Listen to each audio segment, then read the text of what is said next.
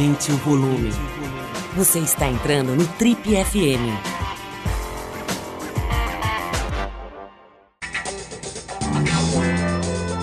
Oi, aqui é o Paulo Lima e a gente começa agora mais um Trip FM, o talk show da revista Trip. Nossa convidada de hoje tem 39 anos e é nascida e criada no centro de São Paulo. Ela não cresceu exatamente numa vida tão difícil, mas em 2015 a empresa de telemarketing onde ela trabalhava fechou. Ela se viu desempregada com dois filhos, dividindo espaço com outras 40 pessoas numa espécie de cortiço. Foi aí que ela descobriu sua vocação para faxina e resolveu dividir os perrengues da profissão na internet através do perfil Faxina Boa. Esse perfil se transformou num fenômeno, hoje ela tem mais de 300 mil seguidores dá várias palestras pelo Brasil, cria conteúdo, é comentarista na televisão e representa e auxilia milhares de trabalhadoras domésticas de todo o Brasil. A gente tem a maior honra, o maior prazer de receber a pequena Verônica Oliveira, que pô, me contando aqui que eu vi o programa há muitos anos, fiquei super feliz. Verônica, seja bem-vinda a essa nossa sala virtual aqui. Obrigada, Paulo, pelo convite. Estou muito feliz em poder participar e contar um pouquinho da minha história, que é, é uma história tão maluca que eu, eu brinco que a minha linha do tempo da vida é, é tipo uma trilha de, de montanha russa, assim. Então eu gosto bastante de poder dividir isso com as pessoas. Verônica, eu comecei aqui falando dessa mini biografia sua, já fiquei intrigado. Você era pobre, era rica, era remediada, era mais ou menos fale-me a verdade, como é que é quando você era pequena, assim, antes desse processo aí de você se ver demitida? Você, como é que você se classificava? Como é que era a tua família, a tua origem? Me conta aí, de onde você vê? Ah, no começo, quando era criança ainda, até a, a, a, o começo da vida adulta, era vida. É, hoje, quando eu paro para pensar, se falar remediado é até, é até maldade com os meus pais. É, porque nós éramos em cinco. E nós morávamos ali na região da Vila Buarque, e eu estudei em Genópolis, no colégio tradicional. Então eu fico pensando, agora que eu sou mãe e sei como é que é bancar aqui as criaturinhas, eu fico imaginando que pô, sustentar cinco filhos e dar as oportunidades que a gente teve, oh, não é para qualquer um, não. Então não dá nem para falar, ah, remediadozinho. Não, a gente tinha de tudo, nunca faltou nada. A gente teve boas condições para se desenvolver culturalmente, fisicamente, intelectualmente. Então, é, era uma, uma vida de classe média muito tranquila. E depois, quando eu, quando eu engravidei, é, foi, foi um período muito interessante, que o final da minha, da minha adolescência, eu engravidei com 17. E aí foi o mesmo período em que os meus pais depois se divorciaram e cada um foi para um canto e, meu, e a gente acabou indo morar na, na periferia. E eu fui conhecer uma outra realidade. Mas, ao mesmo tempo, não estava de jeito nenhum passando nenhum tipo de perrengue. Morando na periferia, a gente até ficou bem surpreso com o tanto de coisa que dava para fazer a mais, porque o custo de vida era bem menor. E aí uh, eu, eu lembro que eu fui, eu optei, eu tive a possibilidade de optar por não não trabalhar e cuidar da minha filha. Então, ainda era algo muito, muito bacana. Eu morava ainda com os pais, estava lá, pagava a escola da menina, eu ficava cuidando dela em casa também. E aí, quando eu resolvi morar sozinha, quando as coisas foram dependendo só de mim, aí eu já estava velha e eu não tinha estudado. E aí eu comecei a ver que era muito mais complicado o rolê. Então eu comecei a trabalhar, já tinha 28 anos de idade. E aí a pessoa já está com quase 30, não tem faculdade, não sabe nada, nunca trabalhou. Aí eu fui para o call center. E dentro do, do, telemarketing, ainda assim, eu consegui crescer dentro das empresas onde eu trabalhei. Trabalhei em empresas muito grandes, trabalhei em empresas onde eu ganhava super bem, até que a última foi a que declarou falência e eu tinha ali todas as minhas obrigações, já estava com dois filhos, pagando aluguel, tendo as minhas responsabilidades. E aí, quando a empresa faliu, a gente não sabia nada, assim, a gente não sabia quando ia receber, não tinha os dias trabalhados, não tinha recebido nenhum direito trabalhista, e foram três anos na justiça até conseguir isso. Então, foi uma loucura, assim, é, é uma coisa que eu gosto muito quando eu tenho a oportunidade justamente de, de contar a minha história para as pessoas, de frisar que às vezes a gente acha que está com a vida garantida porque porque nasceu porque nasceu numa família de, de, classe média ou porque estudou na escola tal, porque teve isso, teve aquilo, mas a gente não tem garantia de nada, cara. Então a vida pode passar rasteirona na gente, a gente não sabe o que vai acontecer e tem que estar super preparado para aguentar a porrada que vai vir no futuro. Então eu descobri que a vida adulta era muito mais difícil. Estava felizona lá, morando com os pais, indo para show, curtindo. e aí, quando eu tive que batalhar por conta própria, eu falei, nossa, é muito ruim, muito difícil.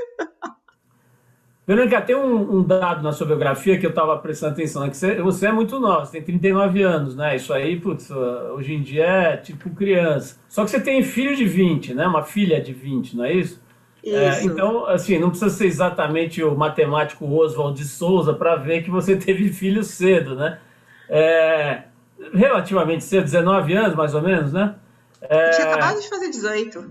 18 anos. Então, como é que é isso, assim? Como é que foi isso para você? Né? Óbvio que você perguntar, ah, você se arrepende, óbvio que você fala que não, porque você tem uma filha maravilhosa e tal. Mas, pô, como é que é, assim, sabe, você, você se deparar com essa situação, né? Mesmo tendo uma, uma condição razoável que você descreveu, quer dizer, isso de alguma maneira te deu um tranco, assim, pesado? Com certeza. Primeiro porque eu ainda estava na escola, todo mundo olhava, todo mundo falava, era uma coisa, era o assunto de todo mundo, e as conversas entre adolescentes, aquela coisa horrorosa, aí galera falava, meu, você nunca mais vai sair da sua vida, se a sua vida acabou, eu falava, pô, valeu, gente, era tudo que eu precisava ouvir. e, e, gente, e, e, o pensamento era esse, assim, eu, eu pensava muito no, cara, eu não sei nem cuidar de mim, como é que eu vou cuidar de outra pessoa? mas acabou rendendo umas situações tão engraçadas. Uh, eu já. Depois ela tinha um ano e meio, dois anos, a gente estava num parque e eu tinha um moicano azul. E aí as crianças brincando assim, eu falei: olha, cuidado, não sei o que. Eu dei uma bronca nela que ela estava fazendo alguma coisa perigosa. Aí o menino olhou e falou assim: Tia, você é mãe dela? Eu falei: Eu sou. Cara, queria que a minha mãe fosse esquisita, igual você. Até hoje eu não sei se ele estava elogiando ou não, mas foi muito engraçado, assim. As crianças na perua escolar, na hora que parava na porta da minha casa, ficava batendo palma, gritando que era a tia do cabelo colorido, a tia da tatuagem. E aí, aliás, eu aprendi a lidar com o tia muito cedo, né? Porque aí as crianças já me chamavam de tia eu falava, meu, tem 19 anos, parem de me chamar de tia, pelo amor de Deus. Ô, ô tia, deixa eu te fazer uma pergunta aqui. é o seguinte, ô, ô Verônica, o, o, queria resgatar exatamente o momento em que você falou, pô, tô na gelada, tô na, na roubada, acabou, minha empresa faliu, não tenho a grana do aluguel e tal. Tô imaginando tudo isso, depois você me corrige se eu estiver errado. Aí você resolve, você percebe um lugar ali de fazer uma faxina caprichada, bem feita e tal, e, e, e imagina que isso pode ser um caminho profissional. É, é, meio exótico, né? Porque geralmente, isso, pô, a gente pode fazer discussões sociológicas e antropológicas aqui, mas geralmente no Brasil o, o serviço né, é, de, de faxina e tal, ele está associado à escravidão, está associado à herança que a gente tem nefasta aí da escravidão, que acabou semana passada praticamente, se é que acabou, né?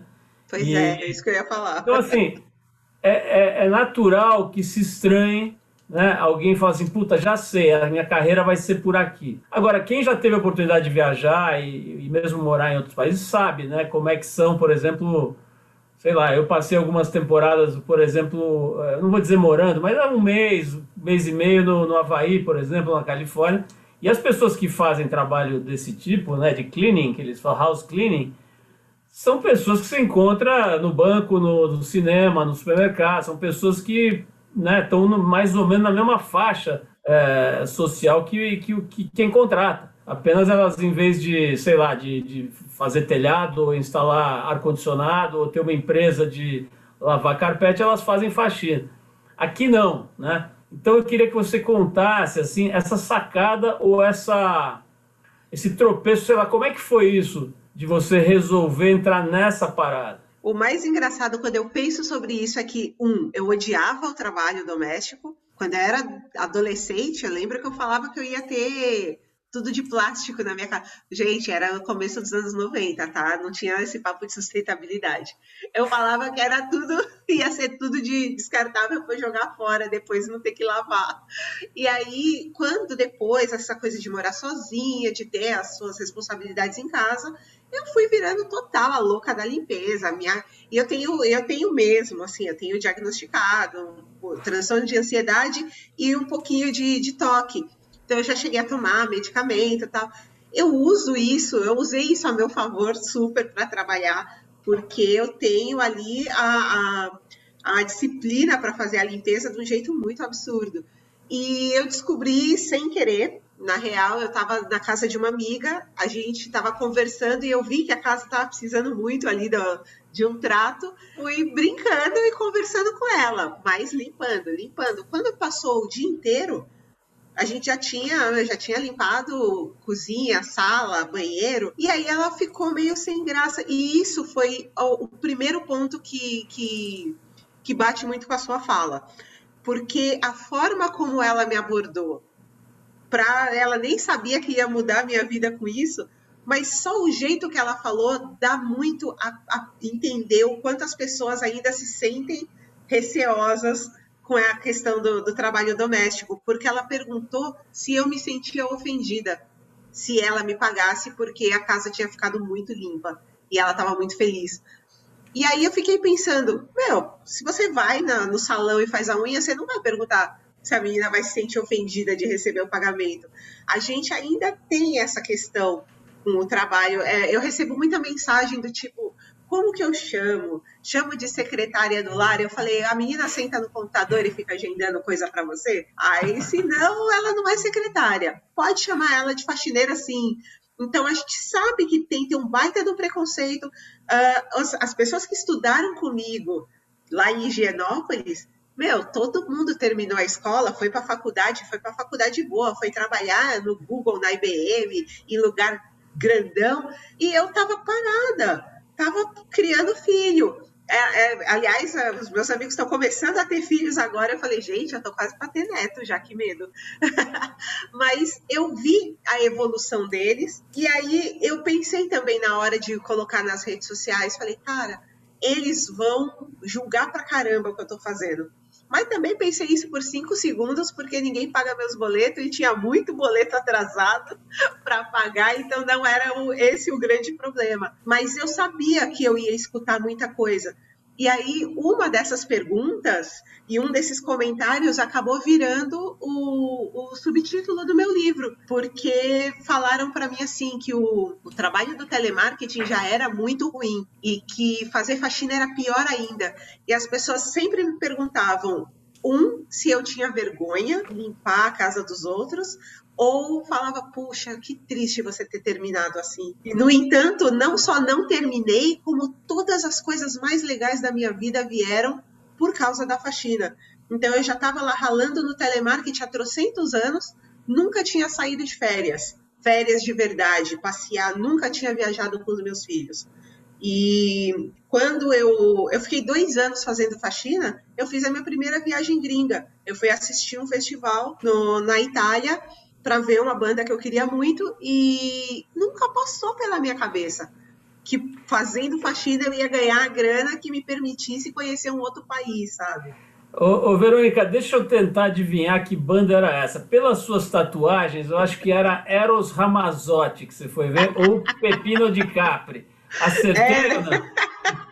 Ô, ô, ô, Verônica, eu vou, eu vou, fazer uma pergunta. Olha, nosso programa está prestes a completar 37 anos. Eu já fiz pergunta para Dedel aqui, todo tipo de pergunta. É, as mais esdrúxulas, as mais interessantes, de todo tipo, né? as mais toscas. Eu vou fazer uma pergunta que corre o risco de eu ser acusado de assédio odontológico. Mas eu quero saber o seguinte: qual é o seu segredo de beleza dental? Porque você tem uns dentes que é um negócio assim, que seja, chega a ser irritante. Eu acho que você deve passar, você deve passar lustramóveis, algum produto que você descobriu que você ficou com esse sorriso lindo. Qual é o seu segredo de beleza bucal? O mais engraçado é que eu tive a vida inteira dentes horrorosos. E eu só fui arrumar os meus dentes e ter condições depois dos 30 anos de idade. E aí eu fiz duas cirurgias é, para abrir o espaço, porque os meus dentes eram todos encavalados. E aí eu fiz duas cirurgias e fiquei seis anos de, de aparelho. E aí é muito engraçado que hoje eu, pode acontecer o que for, eu tô sempre sorrindo. ô, ô, Verônica, agora que nós já tiramos essa dúvida importantíssima, vamos, vamos saber o seguinte: dinheiro, né? Pelo que está falando, logo você começou a ganhar uma grana boa com a, com a história da faxina, quer dizer, é, é, deu para ficar com um nível é, de grana econômico melhor do que no telemarketing rápido? Muito rápido. Porque uma coisa é, que me pareceu interessante depois é que eu, eu já tinha um ritmo de trabalho que o telemarketing me ensinou que era de segunda, é, na verdade, seis dias na semana e folga um, come rápido, não tem tempo para ir no banheiro. Então você meio que já já está habituado a ser ali meio que escravizado ali no ambiente de trabalho. Falei, bom, para limpeza não vai, já já vai me adiantar bastante. E aí eu trabalhava seis dias na semana. Com o tempo eu vi que eu não precisava, porque o meu último emprego depois que aconteceu a demissão, que aconteceu a falência da, da empresa,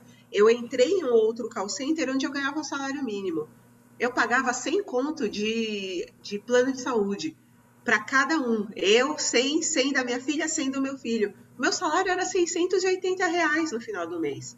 Por isso que a gente morava onde a gente morava. E o aluguel do quartinho era 500 reais. Então a gente tinha para passar o mês uma média de 80 conto. E era 80 reais para remédio, para roupa, para produto de limpeza, para tudo, para comida. A gente não tinha certeza do dia que ia comer, do dia que não ia. Então era uma coisa muito absurda. Na hora que eu vi todos os dias eu fazendo faxina e recebendo na hora o dinheiro, primeiro que eu cometi todos os erros possíveis porque eu não sabia ali administrar, mas com o tempo eu fui aprendendo e fui lidando com, com isso de uma forma que para não eu até brinco que a, é, a, primeira coisa que eu comprei com a grana da, das faxinas foi um celular bom. E aí eu comprei um celular que era lançamento da época, tal, que gerou também uma baita de uma discussão quando eu chegava para trabalhar, porque aí as pessoas falavam: "Nossa, você é faxineira e tem esse celular?". Era insuportável. e aí eu fui aprendendo essas questões. Porque eu sou neta de empregada doméstica. A minha avó foi empregada na região dos Jardins por 33 anos de uma família que tem aqueles seis sobrenomes, aquela coisa toda. E aí eu via a, a situação de dizerem que ela era uma parte importante da família, mas ela comia na área de serviço. A comida dela era outra. E eu falava que, que parte importante ela criou os filhos da patroa.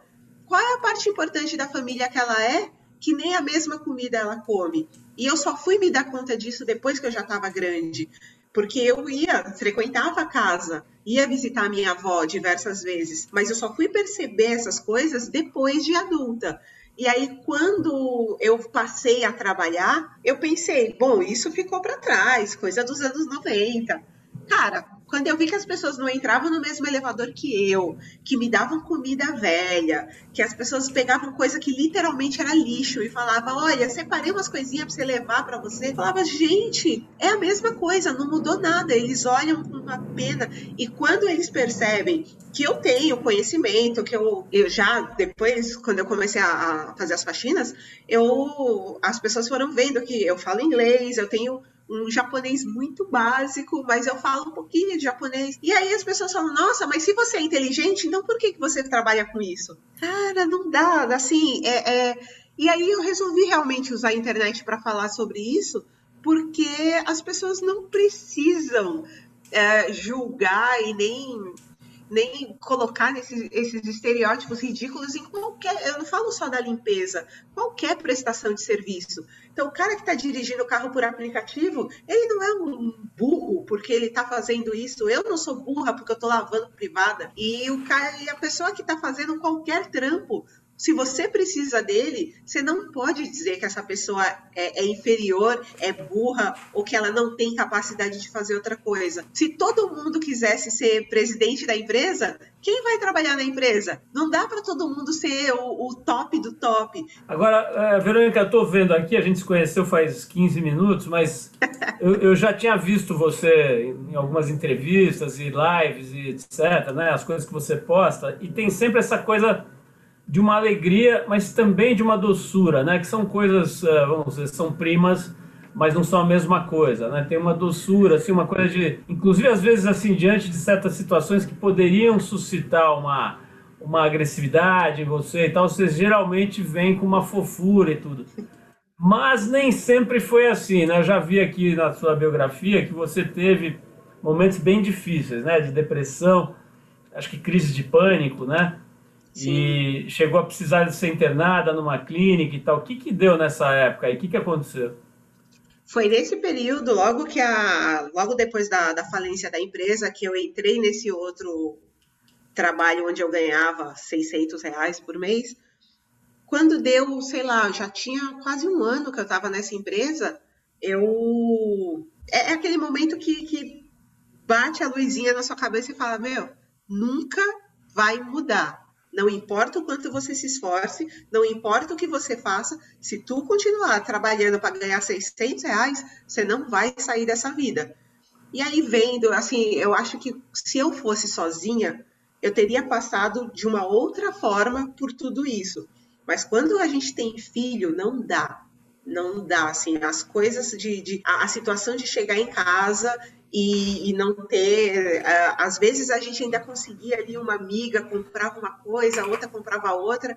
Aí já teve uma situação que eu até conto no, no, no meu livro, que o que tinha era pão e leite, e eu cheguei em casa de noite e a gente falou, ó, oh, a gente vai brincar de tomar café. E aí era o que tinha para comer e a gente nem sabia quando ia comer depois. E aí fazer de um jeito engraçado, ah, que legal, vamos arrumar, colocar aqui, cortar o pãozinho. Minha filha já grande, olhando com aquela cara de não tem comida, né? Então, ao mesmo tempo que eu tentava passar por isso de uma forma a não deixar eles pior do que a situação toda já era, é, eu comecei a, a colocar na cabeça que aquilo não tinha saída.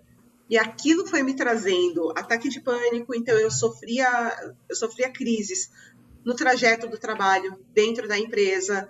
Já aconteceu de sentar embaixo da mesa e ficar chorando. Então as coisas iam acontecendo de uma forma em que o auge foi o final de 2016, e aí eu tive uma overdose de medicamentos e fui internada numa clínica. E eu fiquei cerca de um mês, quase um mês internada. lá eu tive a chance de duas coisas que há muito tempo eu não tinha. Uh, eu consegui dormir e tinha cinco refeições. Eu falo que se eu, eu tinha muito ódio de pagar o convênio porque eram 300 reais que faziam toda a diferença. Mas quando eu fui internada, eu falei, ah, meu Deus, agora sim entendi para que, que foi aquele dinheiro. E aí tinha lá comidinha gostosa, médico para apoiar, a enfermeira para acolher e todo mundo empenhado em fazer as coisas melhorarem. E eu saí de lá muito disposta a não voltar, porque tem isso também. É, é, tem muita recaída quando você chega num lugar desses e conhece a história das pessoas. E eu pensava nisso, eu falava, eu não vou voltar.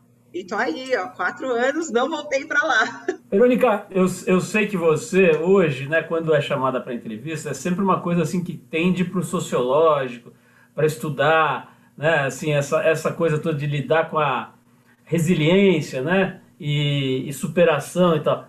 Mas eu quero abordar agora um aspecto que é um pouco mais interesseiro da minha parte, que é o seguinte: dá umas dicas de faxina aí para nós, porque é o seguinte, essa época aqui, todo mundo virou meio faxineiro, né? E Porra, inclusive, agora... inclusive tá dando valor, né, para a profissão que talvez não tenha dado a vida inteira, né? Porque tá vendo que o bicho pega mesmo, né? O que, que é se limpar uma casa ou... Então é o seguinte, no teu trabalho tem uma metodologia, tem uma lógica, óbvio que deve ter, né? Quer dizer, você começa por onde? É, me conta um pouco do diferencial de técnica que você botou no teu trabalho, porque sem dúvida você não começou a fazer sucesso só porque é, tem um sorriso bonito. Você deve ter dado uma jantada naquela sujeira de um jeito que ninguém sabe. Então me explica aí, qual é o segredo? É, é, aquele escovão que tem na televisão que parece que tira tudo, você dá uma rodada naquele escovão e ele pega a sujeira até do vizinho. Como é que é? Me conta aí na prática, como é que se faz uma boa faxina? Aliás, essa, essa questão das pessoas começarem a limpar as próprias casas, no ano passado, nessa mesma época, foi quando explodiu a venda desses tipos de equipamento, justamente porque as pessoas queriam tornar o trabalho mais fácil. É, e eu fiquei super indignada, porque eu falava: se eu chegasse para alguém, um cliente, e falasse: Poxa, se você comprar isso, vai super me ajudar. E a pessoa falava, eu não, a vassoura custa 30 pontos, faz a mesma coisa, se vira aí. Agora, na hora que é ela fazendo, opa, comprou robozinho, comprou tudo. Agora todo mundo virou o especialista da limpeza. Mas a gente sabe que é exatamente isso. É, quando alguém menospreza meu trabalho, eu sempre brinco que é, é, é alguém que leva três dias para limpar um apartamento de 50 metros. Então, então a gente já sabe que a pessoa não tem a técnica. É, e uma coisa que para mim era muito importante era fazer o mais difícil primeiro. Então, eu sempre começo pela cozinha. Nossa, a cozinha é o pior lugar, é onde tem gordura, é onde tem, tem toda a bagunça da casa é concentrada na, na cozinha, as pessoas sempre acham que é o banheiro e não é. Agora, o que eu mais recebo de pergunta na, nas redes sociais é com relação ao box do banheiro. Aí eu fico brincando, eu falo, cara, pra que, que o Elon Musk tá querendo carregar o povo pro espaço? Inventa um box autolimpante muda o mundo, acaba as guerras. E aí, uma coisa, uma técnica que eu gosto muito, quando tem aquela sujeirinha branca já que não sai mais, quando você passa a. Você pega a esponjinha de aço e passa ela seca no vidro seco. Vai tirar toda aquela parte branca, depois você dá uma lavadinha normal e o box está limpinho, bonitinho, parece, parece que você acabou de mudar para casa. Bom, já conseguimos pelo menos arrancar uma dica aqui da Verônica, né, para a gente fazer uma faxina melhor. Ô, ô, Verônica, vamos falar um pouquinho dessa. Aliás, você brincou do, do, do, do Elon Musk, né? É, o Steve Jobs, entre os vários projetos maravilhosos, tem uma história do banheiro, né? De uma privadinha aí, de uma, de, uma, de, uma, de um tipo de, de vaso sanitário meio autolimpante, assim, que é uma coisa que seria uma, uma, uma evolução gigantesca para países como o Brasil, onde a maior parte da população não tem acesso ao saneamento básico, né? Sim. Então você você está falando de uma coisa aí que, mesmo tendo brincado, né, assim, esse tipo de, de bilionário, né, como o Bill Gates, não tem muitos desses caras, né? Aliás, eu, eu entendo que ele é diametralmente oposto ao Elon Musk na forma de ver o mundo. Total. Ele, tá, ele, ele, não está preocupado em povoar outro planeta, está preocupado em dar um jeito nesse aqui. Né? Nesse, exatamente. Mas olha, é, eu queria saber o seguinte: como é que deu essa virada, né? Que você virou influencer, e, e propaganda de banco. E de repente você virou assim a, uma Thaís Araújo da faxina. O que, que rolou assim? Foram as, as suas uh, seus posts no, no Instagram? Foi, foi uma coisa tão surreal para mim, porque a primeira coisa que viralizou foi a forma que eu anunciei a faxina. Então, a prime... literalmente foi a primeira coisa que eu fiz. Foi bem assustador, porque eu, eu postei no meu perfil pessoal do Facebook e aí eu fiz um cartaz que era o cartaz do filme Kill Bill. E eu tirei a cara da uma turma, coloquei minha cara, tirei a espada, coloquei uma, uma vassoura e o meu número de celular e coloquei o um texto explicando mesmo para as pessoas que falei, olha, minha profissão no telemarketing não está sustentando a minha família, eu descobri uma nova profissão, eu estou feliz, eu estou adorando fazer isso, me chama para entrar na sua casa. Cara, quando eu postei tinha 10 mil likes, eu falei, que que é isso? De onde saiu esse povo? Na hora foi muito assustador. Com o meu telefone ali, o negócio sendo compartilhado literalmente no mundo inteiro. E aí foi bem esquisito. Aí quando eu vi que tinha essa galera toda de olho, eu criei a página no Facebook. Depois eu descobri que eu tinha sido a primeira faxineira a ter uma página contando como era o trampo. Aí eu fui migrar para as outras redes. Mas eu não tinha expectativa de virar. Eu, eu, sempre gostei muito de escrever e tal, mas não tinha expectativa de virar uma criadora de conteúdo. Brincava que eu fazia post, mas no meu primeiro ano já, já me chamaram para fazer propaganda.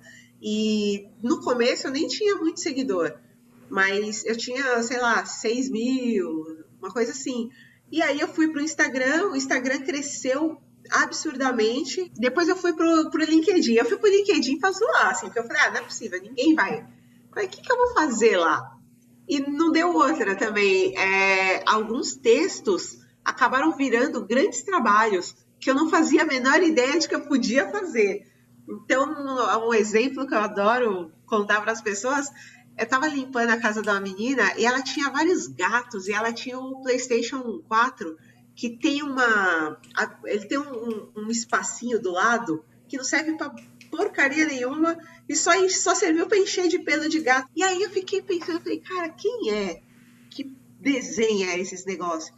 Aí fiquei pensando, sei lá, no copo do liquidificador. Falei, o corno que desenhou isso aqui nunca pôs a mão lá dentro para lavar. Não é ele que lava. E aí eu escrevi isso lá no LinkedIn.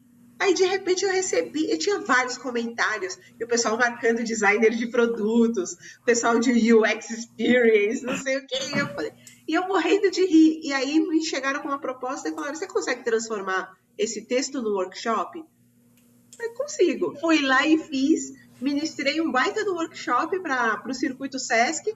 Foi legal pra caramba expliquei para as pessoas sobre limpeza de eletrônicos e o uso das redes sociais para conseguir clientes. Foi muito legal. E eu não estava pensando em nada disso. Então, eu nunca pensei em ser. Quando eu vou vendo, eu, eu, eu prezo muito, já que eu tenho alcance para falar com as pessoas, de pelo menos trabalhar com campanhas e marcas que queiram promover o bem e fazer coisas legais.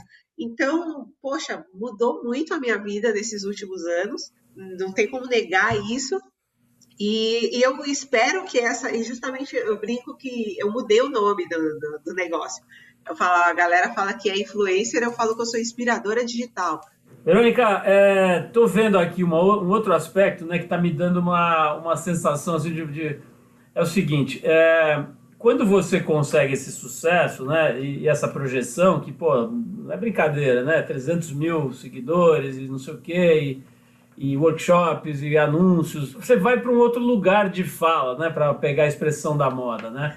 Isso, isso é muito legal, porque, pô, imagino que você esteja ganhando uma outra, um, outra grana e ter, podendo, né, dar uma vida mais legal para seus filhos, para você mesmo. Só que, assim, você meio que pode virar vidraça, né? Do jeito que a, que a loucura do, das redes sociais funciona, né? E agora a gente tem visto isso cada vez mais é, alucinado, né? por exemplo, eu estava vendo aqui, né? Você falou bastante sobre a, o seu filho, né? O Panda. A gente ainda não falou dele. Eu, eu acho que o jeito certo de dizer é que ele, ele, tem, ele está no espectro autista, né? Porque o autismo é um negócio tão amplo, né? Que você não tem, não tem caixas que você consegue dizer, ah, fulano é autista 43, né? Mas enfim, é, você tem esse menino, né? Que é, é bem, é novo, né? Quantos, quantos anos tem o Panda? Doze. Doze anos. E aí você falou bastante uma época que estava sendo rejeitado, ele estava sendo rejeitado pelas escolas, né? Que, putz, não querem, não sabem, não querem ficar longe da, da, do problema, digamos, né? A gente trabalha muito com o Rodrigo Mendes, por exemplo, que é um grande batalhador pela educação das pessoas com qualquer tipo de deficiência, de problema. E ele fala isso toda hora, né? Ele fala, pô, as escolas, né, boa parte delas, se puder, ficar longe. Bom, mas aí, pelo que eu tô lendo aqui, não sei se é isso mesmo, depois que você ganhou visibilidade, etc., apareceu uma escola legal para o Panda, né? E tal. Só que aí você deve ficar pensando, eu pelo menos imediatamente pensei o seguinte, puta, e as outras moças, né? Seja ou não faxineira, que não estão se dando bem no, no Instagram e não fizeram workshop e tal provavelmente continuam na roubada, né? Como é que é isso, Verônica? O que, que isso dá uma, uma, uma, zoada na sua cabeça, esse tipo de coisa? Como é que você lida com isso? Nossa, aliás, é, é, boa parte do, do, do, Quando eu paro para pensar no que eu estou vivendo agora, eu sei que boa parte disso se deve à terapia, porque haja terapia para poder lidar com tudo que está acontecendo. É, e aí eu até comentei, né, que eu fiz a, a viagem para para gringa, todo mundo falou, poxa, que bom, né? Você vai poder, nossa, seu Instagram vai bombar porque você vai fazer vlog, fazer não sei o quê. Não tem nada. Para não dizer que não tem nada, eu tirei uma foto no lugar que eu achei muito emocionante. Cara, eu não chorei olhando um castelo, mas eu chorei no supermercado. E, e ao mesmo tempo, eu fiquei pensando nisso quando eu vejo uma mina que trabalha há 15, 20 anos fazendo faxina e ela fala, eu não tenho dinheiro para ir para Pernambuco visitar minha mãe. por que é que eu vou ficar ostentando na internet uma coisa que é totalmente fora da curva? Não é toda faxineira que sai viajando por aí. Ao mesmo tempo que tem várias que, meu, batalha. Eu adoro receber as mensagens. Teve uma moça que falou: Poxa, eu vou, eu vou fazer faxina por sua causa. Então, eu vou acompanhando as pessoas se, tendo a noção do poder delas e do, do, da valorização do trabalho delas mas, e aí eu vou estendendo isso a outros aspectos da minha vida, como é a história do, do, do, meu filho. Então, quando, quando a gente. E aí, uma dessas mudanças por conta da, da projeção na, nas redes sociais tal, foi eu ter saído da, da periferia. Eu morava em Itaquera e eu me mudei para o bairro do Limão. Falei, poxa, agora eu vou morar mais perto do centro e tal. E aí tô num bairro bem mais tranquilo, mas a 15 minutos da bagunça. e aí eu e aí eu fui procurar um colégio para ele. E, e a gente passou por três, quatro colégios. Quando você fala a, a, escola já começa a dizer que ah, a gente não tem professor qualificado para isso, a escola não está preparada. E, na real, não é que a escola não está preparada, a sociedade não está preparada para lidar com quem é diferente. Então, uh, e ele é muito grande. Ele tem 12 anos, mas ele é enorme. E agora que ele está adolescente, ele tem, tem bigodinho, tá, quase tem uns 60 e poucos, quase uns 70. Então eu do lado dele, a galera acha que ele tem 17 anos já. E aí ele, ele, por exemplo, não amarra o próprio cadarço. Se eu tiver que abaixar e amarrar o sapato dele, vem, brota uma pessoa do nada para falar assim: nossa, por isso que essas crianças são folgadas, porque os pais fazem tudo. E não sabe qual é o contexto, não sabe o que está acontecendo. Então eu escutava muito isso, que eu não dava educação para o meu filho. A gente já foi, já sofreu vários, vários problemas em transporte público. Por, ah, por que, que ele está sentado no banco preferencial? Eu não estou vendo nenhuma doença nele. Falei, e não vai ver, porque ele não é uma criança doente. Então é muito difícil, as pessoas não estão preparadas para lidar com a diversidade. Eu reparei muito isso depois de, de, de vir morar mais para o centro. E aí eu fui procurando a escola para ele. Eu falei, cara, eu quero uma escola onde ele conviva com pessoas diferentes dele. Então, e, e, é muito difícil. Se você coloca seu filho num colégio de classe média, todas as crianças vão ser brancas de classe média. E aí é muito difícil que eles consigam interpretar a, a, as diferenças e entender como é a vida de uma outra pessoa se ela nunca vai ver uma outra pessoa no, no decorrer da, do, do, crescimento dela. Então eu tento, hoje que a gente não sai de casa é uma outra situação, mas eu sempre tentei mostrar muito para os meus filhos que existem várias realidades, falar para eles o quanto eu já fiz parte de todas elas, para que eles estejam preparados para lidar com pessoas diferentes deles. Então é muito complicado, porque a sociedade não está não tá pronta ainda. E a gente está tá bem atrasado nisso, porque já era. Isso era para ser o mínimo. Ter respeito e responsabilidade com as pessoas. E se a gente vive em sociedade, o mínimo que a gente tem que fazer é um cuidar dos outros. E agora a gente está vendo o quanto isso é difícil. Verônica, no ano passado, não sei se você lembra, o nosso digníssimo ministro da Economia, Paulo Guedes, veio com aquela pérola maravilhosa, né? uma das, né? que ele espalha pelo mundo aí com certa frequência, mas ele disse o seguinte, que o, que o dólar alto seria bom para todo mundo, porque, abre aspas, empregada doméstica estava indo para Disney fazendo uma festa danada. Festa danada. Entre, fecha aspas, né?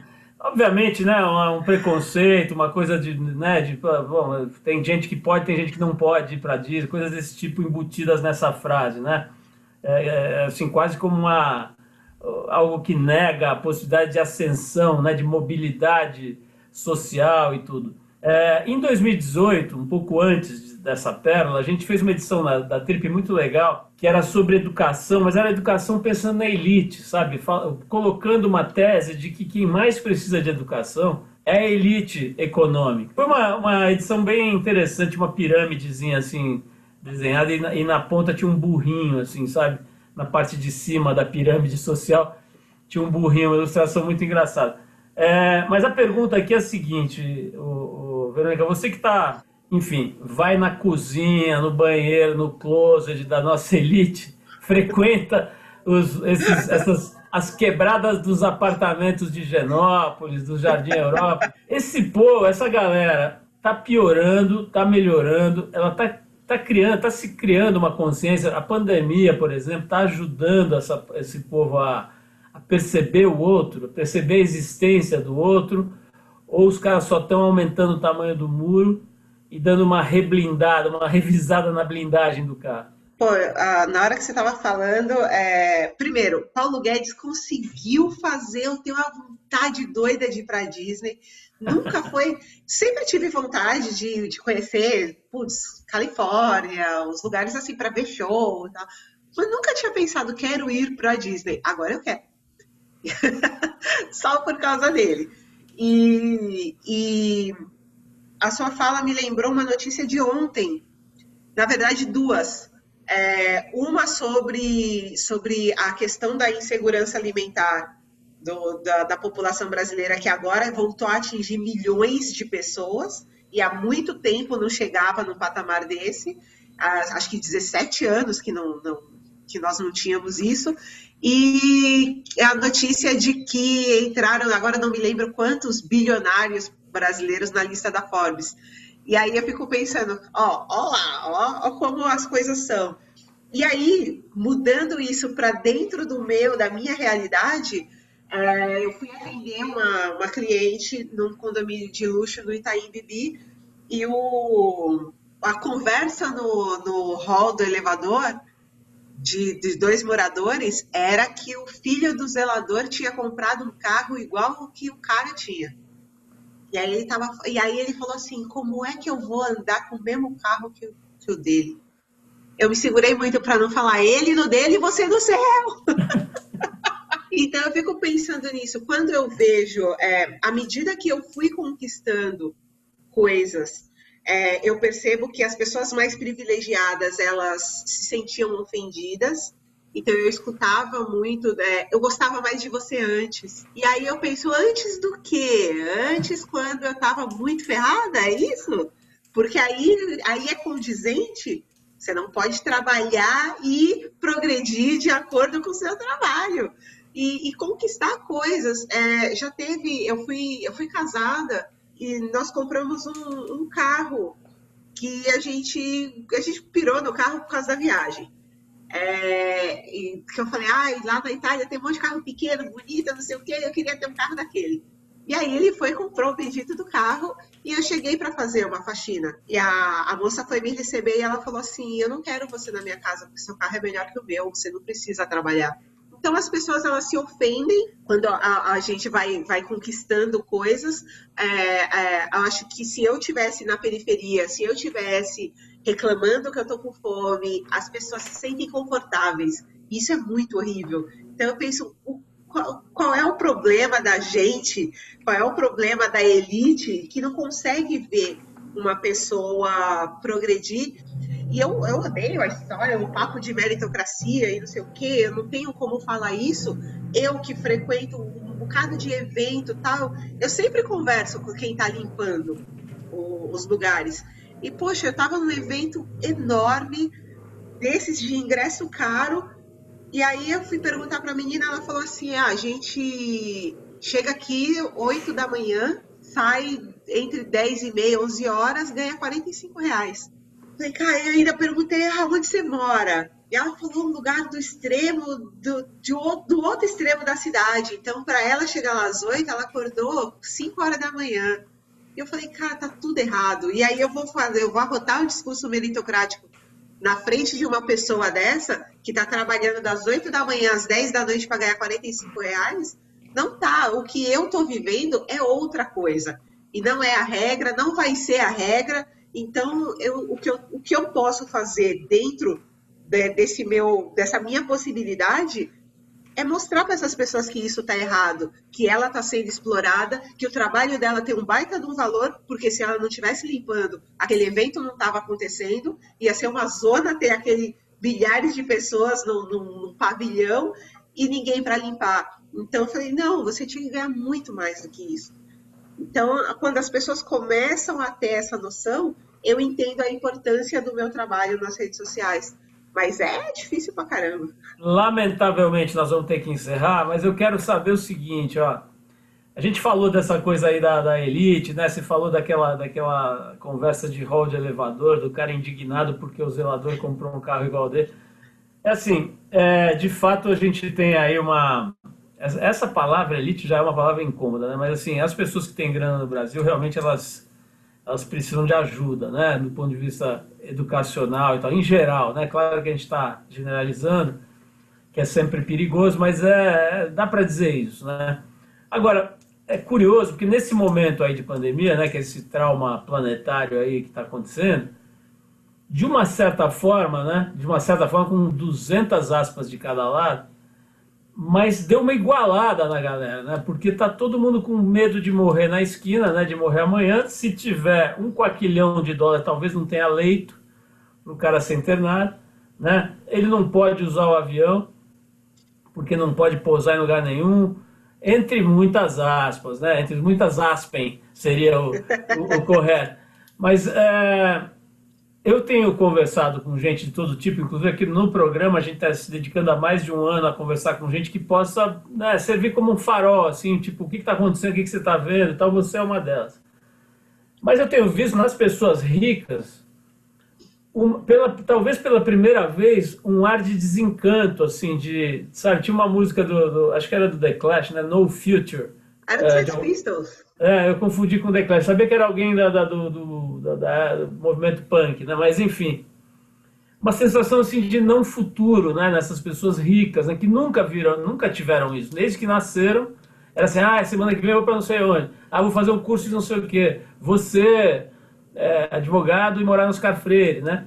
Que, você acha? O que, você está sentindo? Assim, a gente está mesmo assim numa na, na, na, possibilidade de ver, por exemplo, o, eu, eu, cito quase toda semana aqui o Ailton Krenak, né? as conversas que a gente teve com ele aqui. E ele é um, um cara que alerta para uma situação assim que é muito mais grave do que o que a gente está enxergando. Pelas questões ambientais, pela questão da, da falta de, de empatia, da, da burrice planetária, da, da estupidez é, estrutural aqui do Brasil. A pergunta é, é a seguinte: você acha que a gente está indo para o buraco de vez? Cara, eu tenho pensado muito nisso. Nesse momento que eu tô, tô para ganhar bebê, eu pensava, meu Deus, que mundo que eu tô colocando essa menina, coitada. Todo ultrassom ela tá com a mão na cara. Eu pensei, ela tá preocupada. Certeza que ela tá preocupada com as coisas que ela, eu fico assim, ouvindo notícia, ela tá ouvindo o negócio e quando, ela, quando ela, ela, sabe que eu tô olhando para ela, ela tá com a mãozinha assim. É, é, desesperador. Às vezes eu tento pensar nisso, se a gente tá todo mundo mesmo no mesmo, se a gente tá realmente no mesmo barco. Mas agora já, já estamos chegando nesse ponto de que sim, porque é isso que não importa se você é muito rico, você não tem para onde correr. Apesar da gente estar tá vendo que quem está morrendo, quem está se ferrando são os mais pobres, e é óbvio. É, eu, eu, lembro que quando começou a, a pandemia, eu ainda estava morando lá na periferia. E aí eu precisei de uma receita médica, mas como era um remédio controlado, eu precisava buscar no consultório da minha médica, e que era em Pinheiros. E aí eu saí de casa e vi a vida normal, normalíssima no meu bairro. E a galera trabalhando, passeando, todo mundo no busão, metade sem máscara. Na época ainda não era uma coisa, não era um consenso o uso de máscara, mas sim, 99% das pessoas não usando. E aí, quando eu cheguei, eu peguei o busão até o metrô, o metrô até. Eu peguei o, o busão até o trem, o trem até a linha amarela, da linha amarela o metrô até Pinheiros. É, que nessas já vai uma hora e uma hora e vinte de, de trajeto. Quando eu desci em Pinheiros e reparei na, nas ruas, é to, já estava totalmente diferente. Aí o movimento que você via nas ruas era o passeador de cachorro, a faxineira, o cara tá entregando comida. E aí eu pensei, é, os bonitos que moram aqui vão todos sobreviver e a gente vai morrer. É um fato. E aí foi, acho que foi o primeiro momento em que eu comecei a, a ficar em pânico com essa situação. Falei, é, se existe quem pode ficar em casa é porque tem alguém que está fazendo a, a, a, alguém que está sofrendo as consequências da, da, da pandemia em troca da, da, sobrevivência. E é muito assustador pensar nisso. Uh, recentemente ouvir, assistir jornal, ouvir notícia dá muito medo, tudo dá muito medo.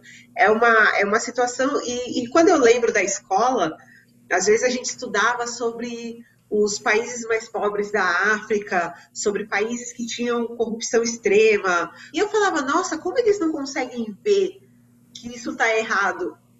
Cara, nunca ia imaginar que 20 anos depois eu ia estar tá olhando isso acontecer, acontecer à minha volta e as pessoas acreditando em coisas absurdas e falando e repetindo e tentando provar que elas estão certas de coisas que não fazem o menor sentido. É, ou seja, a galera da Terra plana, seja a galera que quer mudar o nome de chocolate porque diz que ele traz maldição, seja.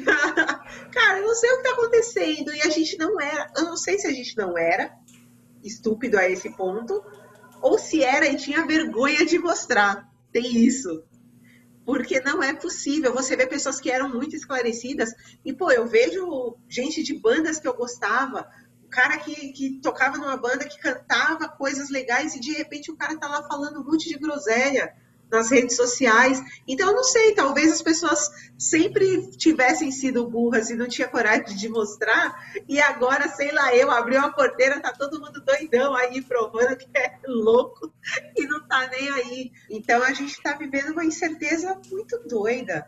Mas eu. E assim, é, ou eu me agarro à ideia de que pode melhorar, ou eu surto de novo, eu já surtei uma vez na vida, não é legal.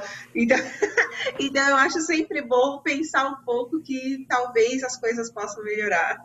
Bom, Verônica, genial. Olha, certamente você não fugindo vai continuar sendo uma referência para as pessoas que acreditam que a mobilidade social é o caminho, né, para que as coisas fiquem minimamente razoáveis. A gente tem uma frase que é meio slogan do Tribo dos Faladores que que é bem legal, que diz assim: só vai ficar bom de verdade quando estiver bom para todo mundo.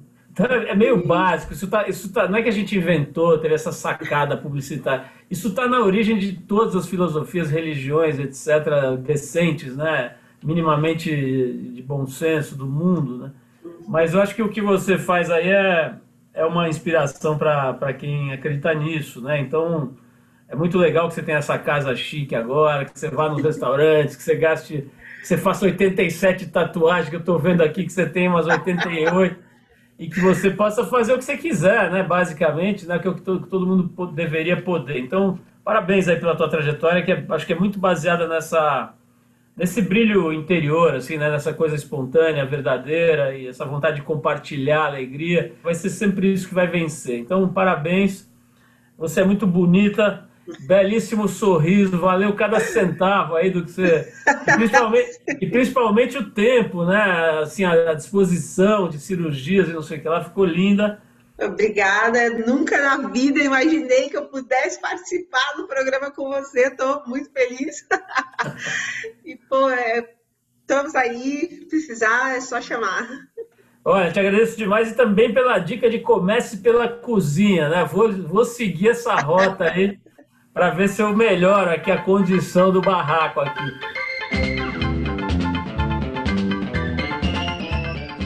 Você ouviu mais uma edição do Trip FM, uma produção da Trip no ar há mais de 36 anos.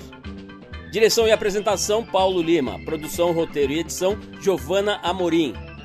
Se você quiser ouvir outras entrevistas nas edições anteriores do programa, é só ir ao tripfm.com.br ou procurar por nós na plataforma digital onde você costuma ouvir os seus podcasts preferidos. Nós estamos em todas elas, Spotify, Deezer e outras. Semana que vem a gente volta com mais uma conversa boa aqui no Trip FM. Abração e até a próxima!